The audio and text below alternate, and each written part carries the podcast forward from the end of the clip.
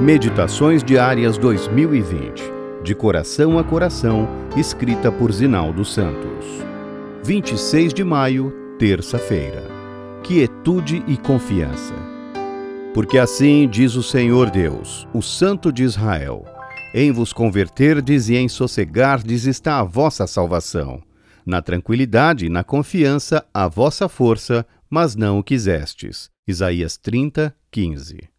O comportamento de Judá sempre foi marcado pela inconstância. Muitas vezes o povo de Deus era encontrado estabelecendo alianças com potências do norte e do sul, aliando-se ora com a Síria, ora com o Egito.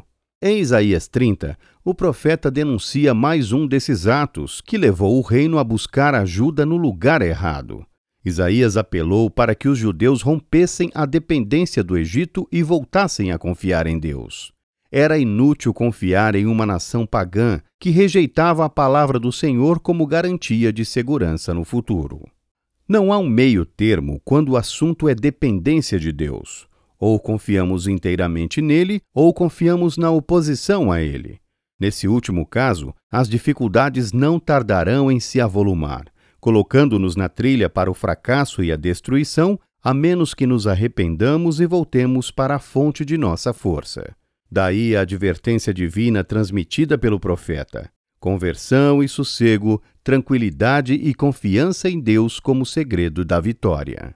Conversão é retorno incondicional sem reservas a Deus. Nessa experiência recebemos a paz e a serenidade que nos permite esperar nele, dissipando todo o resquício de hesitação.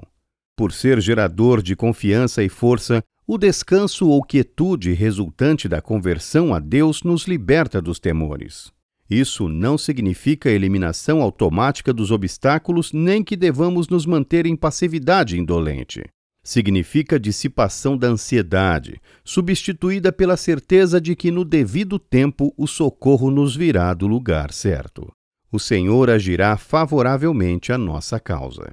Essa confiança abrange todos os aspectos da vida e é o segredo da paz e do poder.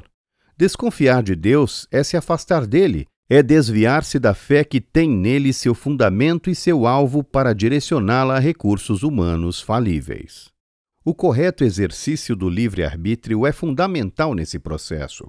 Caso o povo se arrependesse e voltasse para Deus descansando em sua providência, Confiando em sua bondade e obedecendo às suas ordens, a nação seria poupada. Infelizmente, eles não estavam dispostos. Mas o Deus que não desiste estava disposto a estender sua misericórdia. Abre aspas, o Senhor espera o momento de ser bondoso com vocês. Ele ainda se levantará para mostrar-lhes compaixão. Fecha aspas. Até quando nossa teimosia nos manterá travando o combate espiritual com nossas armas ou com armas oferecidas por outros senhores?